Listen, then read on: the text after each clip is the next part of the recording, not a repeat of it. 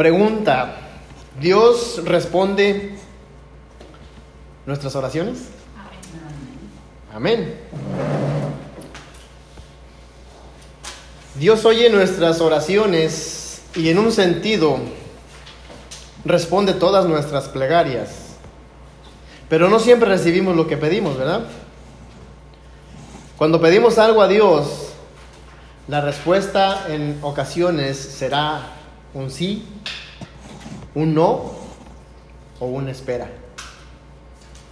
Y esa espera muchas veces para nosotros es eterno, ¿verdad?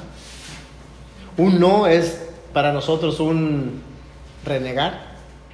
Un sí para nosotros es un gracias Dios, porque eres bueno. Cuando oramos a Dios pidiendo según lo que creemos que necesitamos, ah, Dios sabe, Dios nos conoce. Y Dios sabe de qué tenemos necesidad. Cuando le pedimos a Dios algo que para nosotros puede ser necesidad, pero como Él nos conoce, Él responderá no.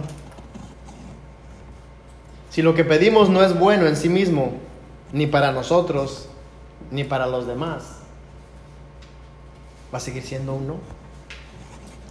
Y casi siempre desconocemos la razón por la que responde no a nuestras peticiones, por la que responde no a nuestras plegarias. Pero debemos recordar que Dios ve las cosas desde una, una perspectiva eterna y que hay ciertas cosas que nunca entenderemos en esta vida. El por qué Dios responde, el por qué Dios no responde. El por qué Dios tarda, el por qué Dios contesta al instante. En el punto número uno, Dios dice que sí. Y vamos a ver ahí en el Salmos capítulo 17, versículos del 13 al 15. Salmos 17, del 13 al 15, dice la palabra del Señor. Si se pone de pie cuando lo encuentre por ahí, Salmo 17, del 13 al 15. Vamos a estar viendo en este pasaje que Dios dice sí. Salmo 17, versículos 13 y 15. Dice la palabra del Señor, levántate, oh Jehová, sal a su encuentro, póstrales Libra mi alma de los malos con tu espada, de los hombres con tu mano, oh Jehová, de los hombres mundanos cuya porción la tienen en esta vida, y cuyo vientre está lleno de tu tesoro. Sacian a sus hijos, y aún sobra para sus pequeñuelos. El 15 dice, en cuanto a mí, veré tu rostro en justicia, estaré satisfecho cuando despierte a tu semejanza. Oramos. Padre, te damos gracias por tu palabra. Te damos gracias porque a pesar de los muchos no, de los muchos sí, de los muchos espera, tú tienes el control. Ayúdanos, Señor, a que cada día que despertemos, cada día que, que podamos disfrutar de ese milagro que tú haces en nosotros, de poder ver un nuevo día, que estemos satisfechos que reconozcamos que tú tienes el control, aunque para nosotros muchas veces parezca que no. Gracias por tu palabra. Y ayúdanos, Señor, a que podamos entenderla, que podamos entender cuál es el plan y propósito que tienes para nosotros. En Cristo Jesús. Amén. Fíjese bien lo que dice, levántate, oh Jehová, sal a su encuentro, póstrales, libra mi alma de los malos con tu espada de los hombres con tu mano, ah, de, los hombres con tu mano, oh Jehová, de los hombres mundanos cuya porción la tienen en esta vida y cuyo vientre está lleno de tu tesoro, sacian a sus hijos y aún sobra para sus pequeñuelos. En cuanto a mí, veré tu rostro en justicia, estaré satisfecho cuando despierte a tu semejanza. ¿Qué es lo primero que hacemos al levantarnos cada mañana? Dar gracias y muchas veces se nos olvida, honestamente. Pero es lo primero que debemos de hacer, ¿por qué? Porque despertamos. Porque Dios nos dio el milagro de poder abrir nuestros ojos. Mucha gente lamentablemente se va de, este mundo estando dormido. Y yo siempre he dicho, para mí sería muy bonito que el Señor me llame a su presencia en esa situación.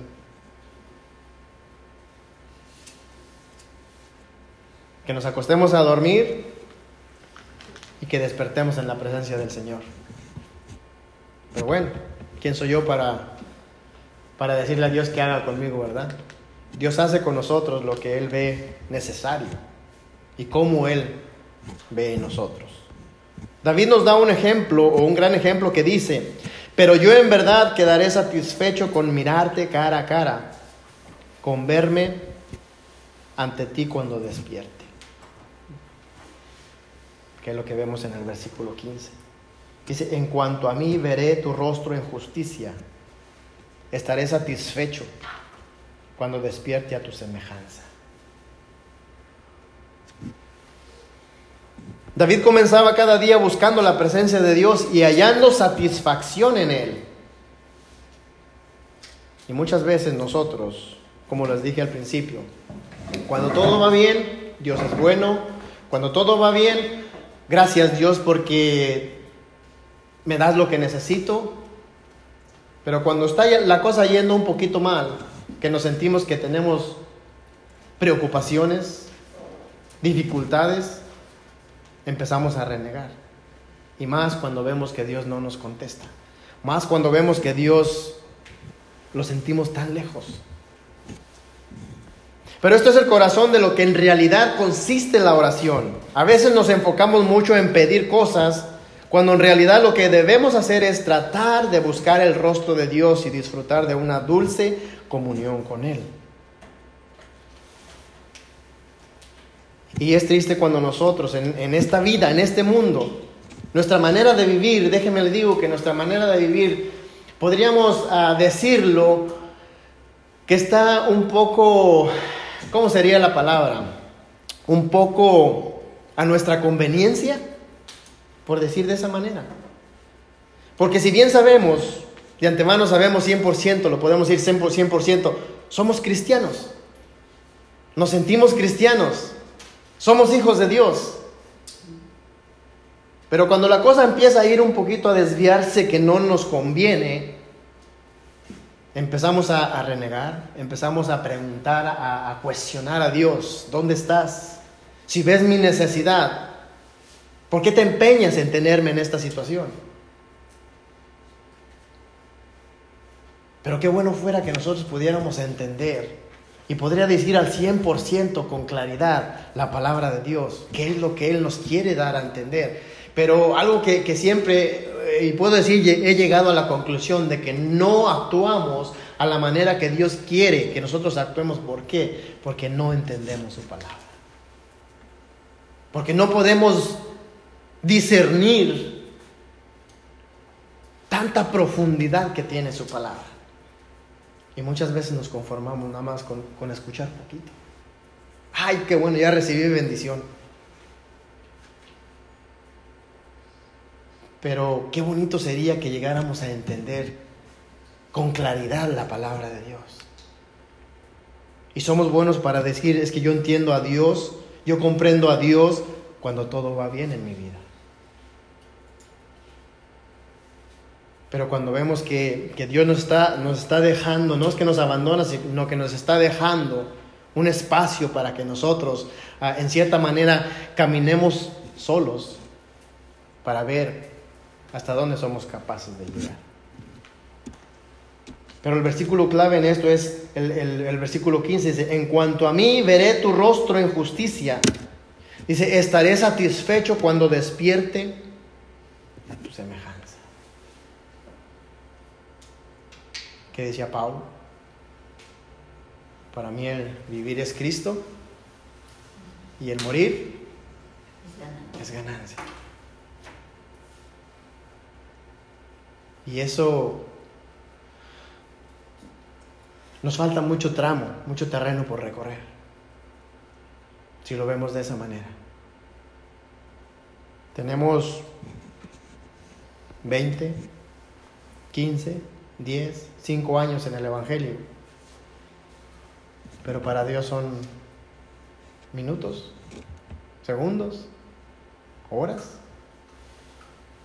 Y si decimos horas, yo creo que nos seríamos muy atrevidos en decir que llevaban mucho tiempo en, el Evangelio. Pero Dios quiere que nosotros le conozcamos. Dios quiere que nosotros empecemos a caminar de su mano, con Él, a donde Él quiera llevarnos. ¿Por qué? Porque mientras vamos con Él, sabemos bien que todo es para bien. Así es que uh, cada mañana, que no se nos olvide, darle gracias a Dios porque despertamos, darle gracias a Dios porque nos tiene en la situación que estamos. Que le demos la razón a Él, que entendamos que Él no se equivoca, que algo bueno nos, nos quiere enseñar por medio de todo eso. Punto número dos. Dios dice no a un pedido y sí a otro. Vaya conmigo ahí a Mateo. Ahora vamos al, al Nuevo Testamento, Mateo capítulo 20. Mateo 20. Del 20 al 34.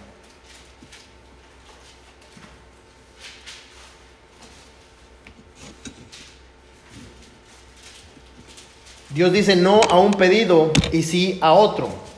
Mateo 20, del 20 al 34 dice, entonces se le acercó la madre de los hijos de Zebedeo con sus hijos, postrándose ante él y pidiéndole algo. Él le dijo, ¿qué quieres? Ella le dijo, ordena que en tu reino se sienten estos dos hijos míos, el uno a tu derecha y el otro a tu izquierda. Entonces Jesús respondiendo dijo, no sabéis lo que pedís. ¿podéis beber el vaso que yo he de beber y ser bautizados con el bautismo con que yo soy bautizado? Y ellos le dijeron, podemos. Él les dijo, a la verdad de mi vaso beberéis y con el bautismo con que yo soy bautizado seréis bautizados. Pero el sentaros a mi derecha y a mi izquierda no es mío darlo, sino a aquellos para quienes está preparado por mi Padre. Cuando los diez oyeron esto, se enojaron contra los dos hermanos. Entonces Jesús, llamándolos, dijo, Sabéis que los gobernantes de las naciones se enseñorean de ellas y los que son grandes ejercen sobre ellas potestad. Mas entre vosotros no será así, sino que el que quiera hacerse grande entre vosotros será vuestro servidor. Y el que quiera ser el primero entre vosotros será vuestro siervo. Como el Hijo del Hombre no vino para ser servido, sino para servir y para dar su vida en rescate por muchos. Del 29 al 34 dice, al salir ellos de Jericó, le seguía una gran multitud y dos ciegos que estaban sentados junto al camino, cuando oyeron que Jesús pasaba, clamaron diciendo, Señor, hijo de David, ten misericordia de nosotros. Y la gente le respondió, le reprendió para que callasen. Pero ellos clamaban más, diciendo, Señor, hijo de David, ten misericordia de nosotros. Y deteniéndose Jesús los llamó y les dijo, ¿qué queréis que os haga? Ellos le dijeron, Señor, que sean abiertos nuestros ojos. Entonces Jesús, compadecido, les tocó los ojos y enseguida recibieron la vista y le siguieron. Dios dice no a un pedido y sí a otro. Bien sabemos que como Dios nos conoce muy bien y sabe con qué intención pedimos muchas veces en oración, Él sabe en realidad de qué tenemos necesidad. Si el pedido es erróneo, Dios nos va a decir que no. Si el tiempo no es el adecuado, Dios dice despacio. Si uno está equivocado, Dios dice crece. Pero si el pedido es correcto, Y el momento es el indicado, entonces podemos caminar en rectitud y Dios nos va a decir, adelante. En estos versículos vemos dos peticiones diferentes. En la primera Dios dice no como respuesta, ahí en los versículos del 20 al 28. Y en la segunda recibe un sí. En ambos casos Jesús preguntó, ¿qué quieres? En otras palabras, dijo la madre de los hijos de Zebedeo, ¿qué es lo que tú quieres? en el versículo 21. Y a los dos ciegos les dijo, ¿qué quieren que haga por ustedes? Vemos dos, dos preguntas diferentes. ¿Qué es lo que tú quieres? Estaba diciendo a la madre de estos dos hijos. Y a los dos ciegos dice, ¿qué quieren que haga por ustedes? Es cierto, en cierto modo, lo que la madre de estos dos hijos quería era un capricho, por decirlo así de esta manera. Y en la segunda, estas dos personas eran ciegas, por lo tanto ellos querían y tenían deseo de ver. En Santiago 4, 2 al 3 dice, codiciáis y no tenéis, matáis y ardéis de envidia y no podéis alcanzar, combatís y lucháis, pero no tenéis lo que deseáis porque no pedís. Y en el 3 dice, Pedís y no recibís, porque pedís mal, para gastar en vuestros deleites.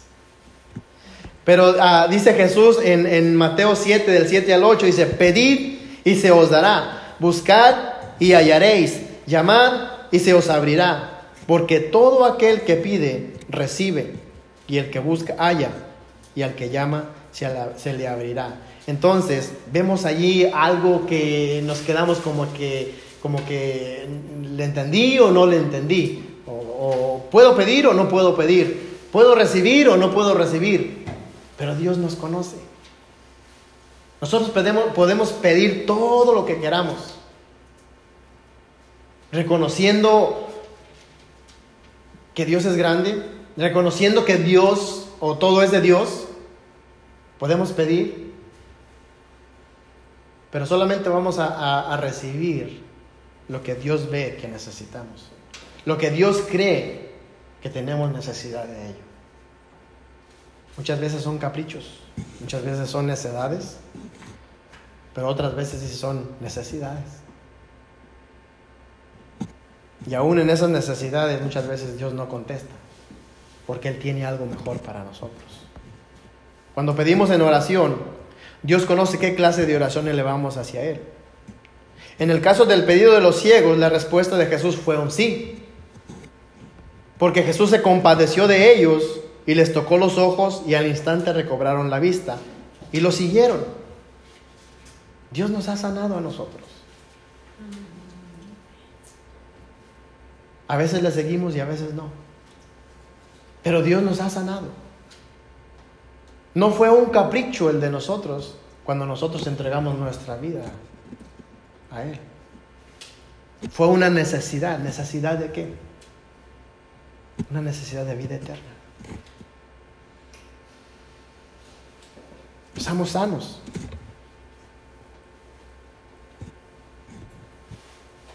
Dice, pero Jesús se compadeció de ellos y les tocó los ojos y al instante recobraron la vista y lo siguieron. Y por el otro lado, Jesús en efecto dijo, no a la madre de los hijos de Zebedeo. Y esta respuesta vino también de su compasión, porque esa petición era porque la madre quería obtener gloria, poder y promoción para sus muchachos. Imagínense sus, dos hijos ahí al lado de Jesús.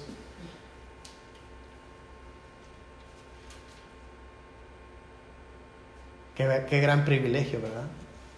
Pero sabe que nosotros podemos estar al lado de Jesús todos los días. Sin necesidad de preguntárselo, sin necesidad de pedírselo. Mientras nosotros más nos enfoquemos en, escudriñar, en, leer la palabra de Dios, eso es estar más cerca de Dios, eso es estar más cerca de conocer quién es Dios. Jesús expresó en el versículo 22, ¿pueden acaso beber el trago amargo de la copa que yo voy a beber? Ellos dijeron que sí.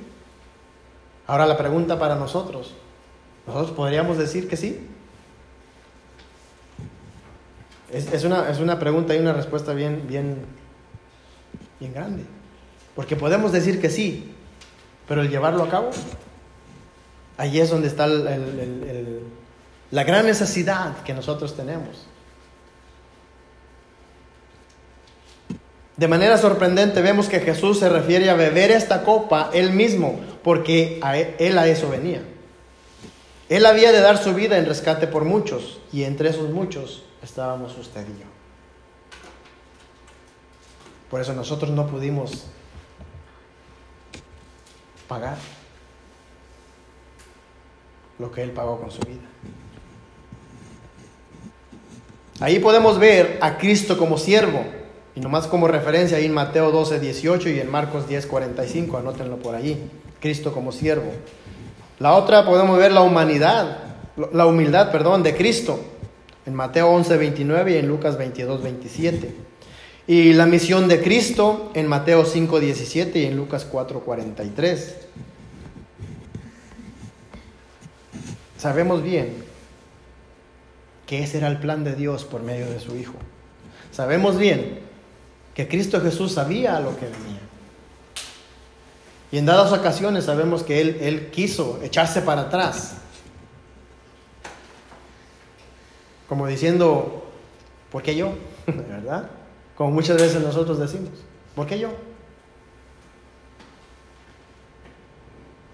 Pero al instante él, él reaccionaba y decía, a eso he venido. Y lo llevó a cabo.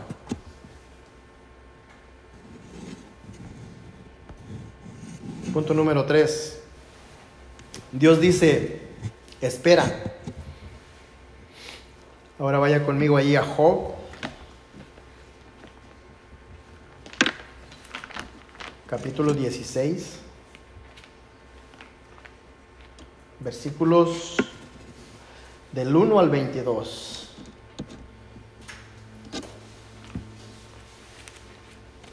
Ahora sí estamos leyendo, ¿verdad? Job 16 del 1 al 22. Dios dice, espera. Y muchas veces nosotros no entendemos. Lo poquito mucho que hemos leído acerca de Job, sabemos por lo que él ha pasado, por lo que él pasó. Pero como dice, espera, lo que le pasó al, al último, al final, valió la pena. Dice del 1 al 22. Muchas veces he oído cosas como estas Consoladores molestos sois todos vosotros. ¿Tendrán fin las palabras vacías? ¿O qué te anima a responder? También yo podría hablar como vosotros, si vuestra alma estuviera en el lugar de la mía. Yo podría hilvanar contra vosotros palabras y sobre vosotros mover mi cabeza, pero yo os alentaría con mis palabras y la consolación de mis labios apaciguaría vuestro dolor. Si hablo, mi dolor no cesa. Si dejo de hablar, no se aparta de mí. Pero ahora tú me has fatigado. Has asolado toda mi compañía. Tú me has llenado de arrugas. Testigo es mi flacura, que se levanta contra mí para testificar en mi rostro. Su furor me, me despedazó y me ha sido contrario crujió sus dientes contra mí. Contra mí, contra mí aguzó sus ojos mi enemigo. Abrieron contra, mí, contra mí su boca. Hirieron mis mejillas con afrenta. Contra mí se juntaron todos. Me ha entregado Dios al mentiroso, y en las manos de los impíos me hizo caer. Próspero estaba, y me desmenuzó. Me arrebató por la cerviz y me, me despedazó y me puso por blanco suyo. Me rodearon sus flecheros, partió mis riñones y no perdonó. Mi hiel derramó por tierra. Me quebrantó de quebranto en quebranto. Corrió contra mí como un gigante. Cosí silicio sobre mi piel y puse mi cabeza en el polvo. Mi rostro está inflamado con el lloro y mis párpados entenebrecidos. A pesar de no haber iniquidad en mis manos y de haber sido mi oración pura. Oh tierra, no cubras mi sangre y no haya lugar para mí para mi clamor. Mas he aquí, que en los cielos está mi testigo. Dice bien, mas he aquí que en los cielos está mi testigo y mi testimonio en las alturas. Disputadores son mis amigos, mas ante Dios derramaré mis lágrimas. Ojalá pudiese disputar el nombre con Dios como con su prójimo. Mas los años contados vendrán y yo iré por el camino de donde no volveré. Dios dice, espera. Ahí nos damos cuenta de que más allá de las dificultades que podemos o podamos enfrentar ahora mismo, Jesús está orando e intercediendo por nosotros. Job seguidamente tenía que soportar los incómodos e irritantes discursos de sus amigos, que, cada día lo condenaban más y más, acusándole equivocadamente. Job les dice en los versículos 2 al 4, lo vemos allí que dice, muchas veces he oído cosas como estas, consoladores molestos, sois todos vosotros. ¿Tendrán fin las palabras vacías? ¿O qué te anima a responder? También yo podría hablar como vosotros si vuestra alma estuviera en lugar de la mía. Yo podría hilvanar contra vosotros palabras y sobre vosotros mover mi cabeza. Y muchas veces, cuando vemos a alguien sufriendo, no podemos, no podemos decir, bueno, hay gente que sí lo dice. Él se lo buscó. Por eso está pasando por ahí. Pero como dice aquí, porque ustedes no están en mi lugar. Como luego decimos, pónganse un rato en mis zapatos para que sientan lo, lo que yo estoy sintiendo. Y es lo que Job les decía. Y muchas veces el error de nosotros que cometemos es que todo lo que estamos pasando o lo que la persona está pasando es por el pecado que hay en nosotros y en ellos. Cuando lo contrario que debemos hacer es que cuando nuestros hermanos o amigos sufran, que nuestro consuelo sea como lo sugiere Job, ahí en el versículo 5. Y entonces, pregunta, ¿vale la pena esperar al tiempo de Dios? Yo diría que sí. Pero nosotros somos bien desesperados. Nosotros queremos respuestas instantáneas, respuestas al momento. Pero Dios tiene planes. Dios tiene sus tiempos bien ordenados. Ahora vaya conmigo ahí mismo en el libro de Job, capítulo 42.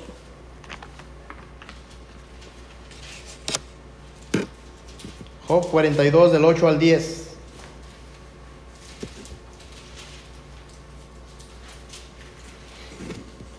Dice el 8.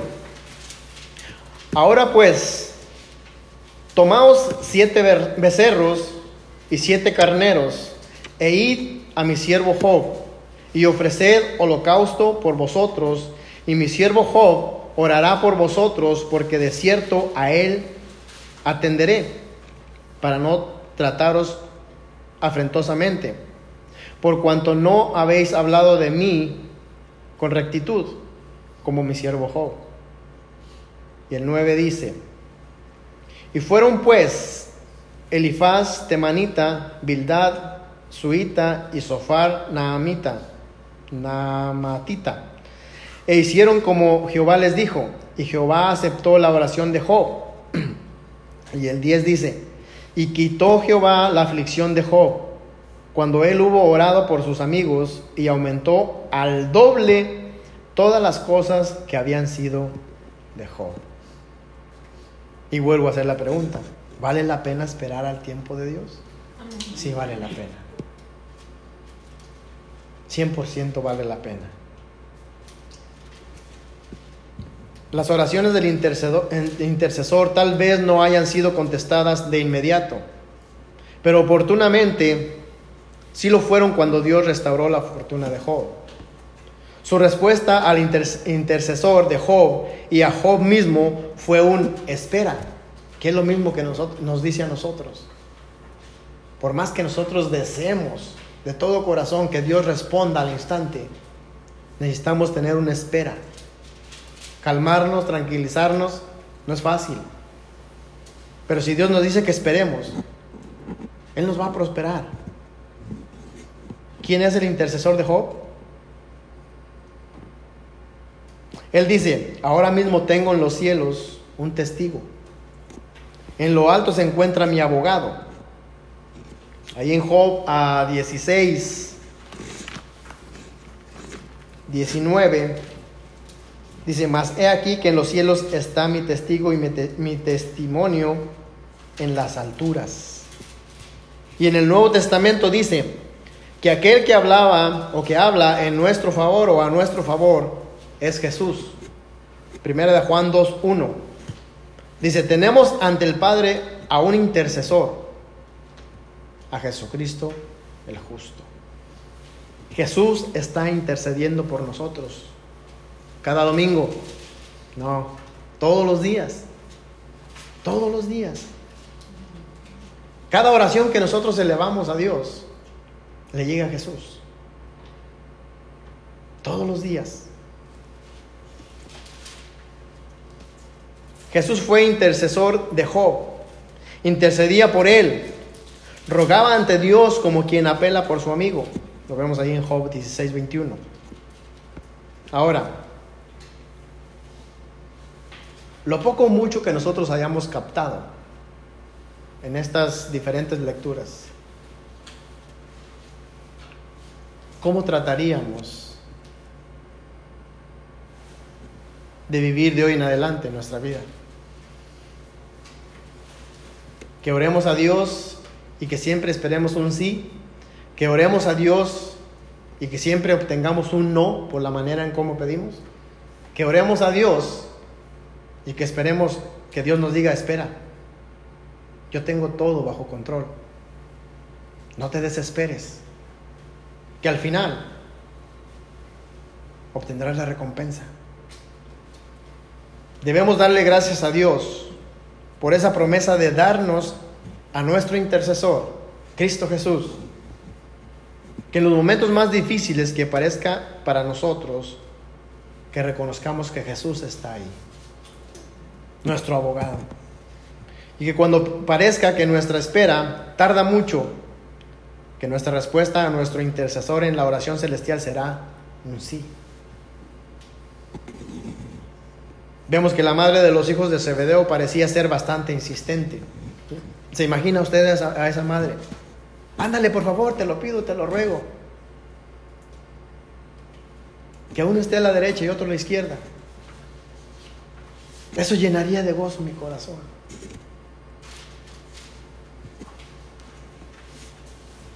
Todos podemos llegar a ser demasiado ambiciosos con respecto a nuestros hijos.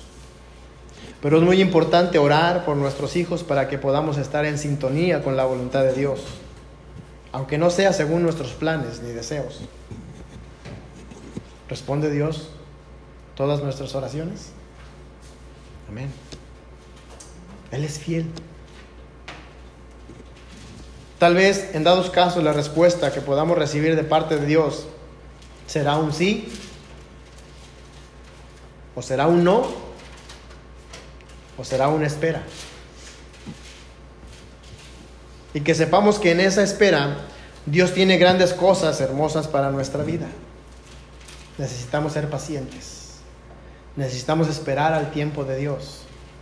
¿Qué más quisiéramos que el tiempo de Dios o el tiempo nuestro fuera el mismo del tiempo de Dios? Pero no puede ser así. El tiempo de Dios, el tiempo de nosotros puede ser para nosotros muy exigente, porque todo lo queremos al instante. Pero el tiempo de Dios es un tiempo paciente, un tiempo tranquilo, un tiempo sin andar a las carreras. Que aprendamos, yo sé que es difícil, que aprendamos a esperar al tiempo de Dios. Así que si en este momento estamos